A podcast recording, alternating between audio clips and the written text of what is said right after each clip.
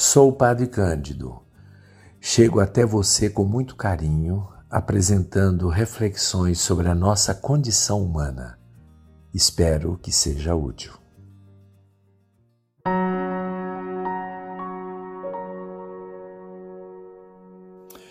Bom, hoje vamos falar sobre festa. Festa é celebração da vida. Quando a gente fala celebração, a gente usa uma palavra que tem sua origem em célebre. Célebre, aquilo que é célebre, aquilo que é importante. E nós queremos, com a festa, transformar um momento em um momento célebre. Por quê? Este momento ele tem o objetivo de resumir todo o resto. Nós vivemos no tempo e o nosso tempo é normalmente um tempo esticado como uma corda que em alguns momentos dá um nó. E neste nó nós recuperamos o passado, projetamos um futuro. E a nossa vida transcorre, na maioria das vezes, numa rotina, a corda esticada. Rotina que dá, ao mesmo tempo, segurança e tédio.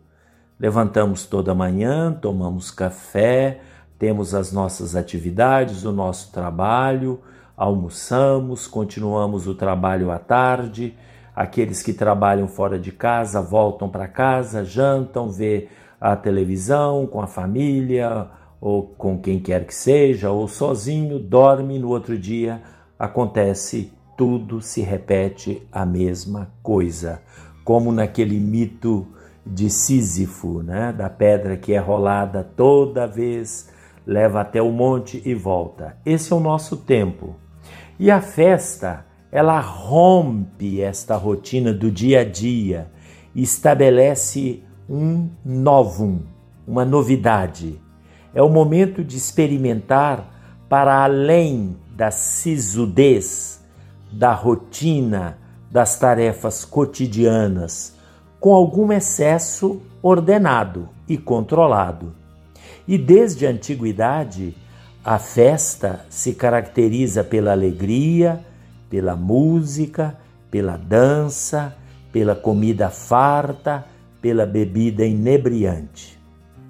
Continuando um pouco mais, nós devemos dizer que uma boa festa inclui três ingredientes imprescindíveis. Primeiro ingrediente, uma comunidade. Segundo ingrediente, um motivo. O motivo pode ser a memória de alguma coisa, a gente comemora, e o motivo pode ser também um fato extraordinário, maravilhoso que aconteceu. Por exemplo, aconteceu que alguém passou no vestibular, aconteceu que alguém recebeu uma notícia muito agradável e vai celebrar, vai comemorar. E a festa tem um terceiro ingrediente que é um recorte no tempo. Ou seja, se a corda é esticada de manhã até a noite, no outro dia, no outro dia, a festa ela rompe, ela faz um corte. Ou seja, naquele momento pode, podem ser um dia, dia, horas. Aí, naquele momento, se faz a festa. É, portanto, um recorte no tempo, onde se rompe a rotina do dia a dia. Por outro lado, nós devemos considerar que há festas autênticas e festas que são falsas.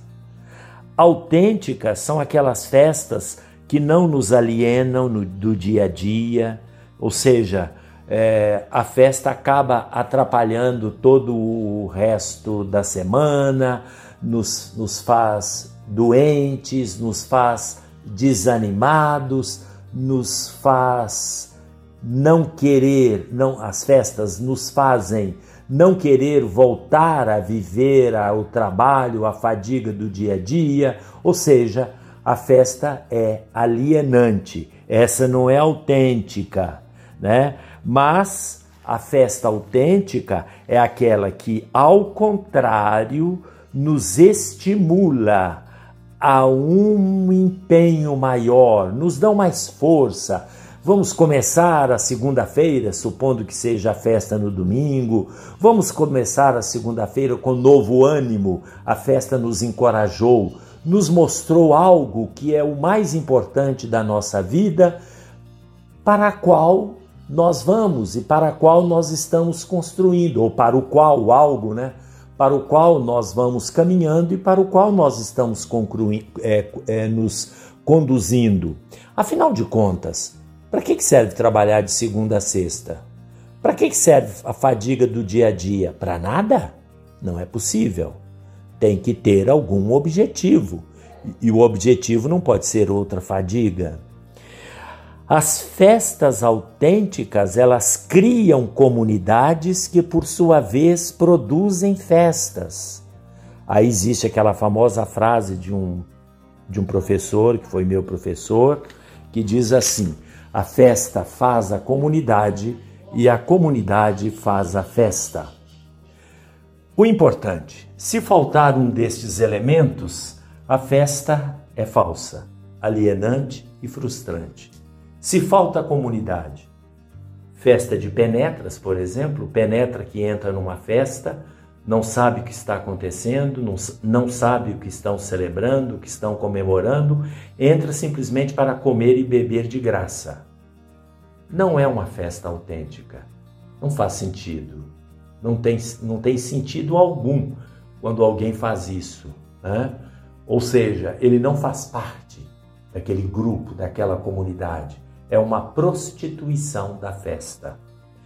A festa também, é, quando falta comunidade, pode ser uma comunidade que não é uma comunidade, é um agrupamento feito por interesses.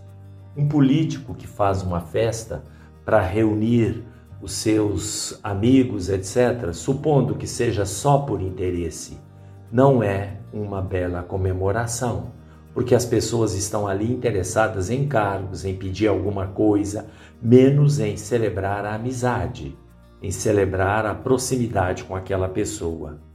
E o pior ainda são as festas impostas. Aquelas festas que você é obrigado a ir porque uma autoridade te convocou e você tem que ir para fazer número, para alimentar a vaidade daquele que está comemorando alguma coisa, você é obrigado a ir. Ou então festas, por exemplo, que não fazem muito sentido quando você tem que celebrar, por exemplo, algo que é do interesse de um grupo ideológico que quer que você celebre isso, mas você não tem nada a ver com aquilo. Essas fe a falta da comunidade faz a festa ficar frustrante, alienante e falsa. Outra coisa que não pode faltar é o motivo aniversários, formaturas, casamentos, quando são motivos internos, motivos externos anuais, Natal, Festa das Mães, Páscoa, vitórias conquistadas e assim por diante. Vitórias que eu digo aqui não internas, vitórias externas.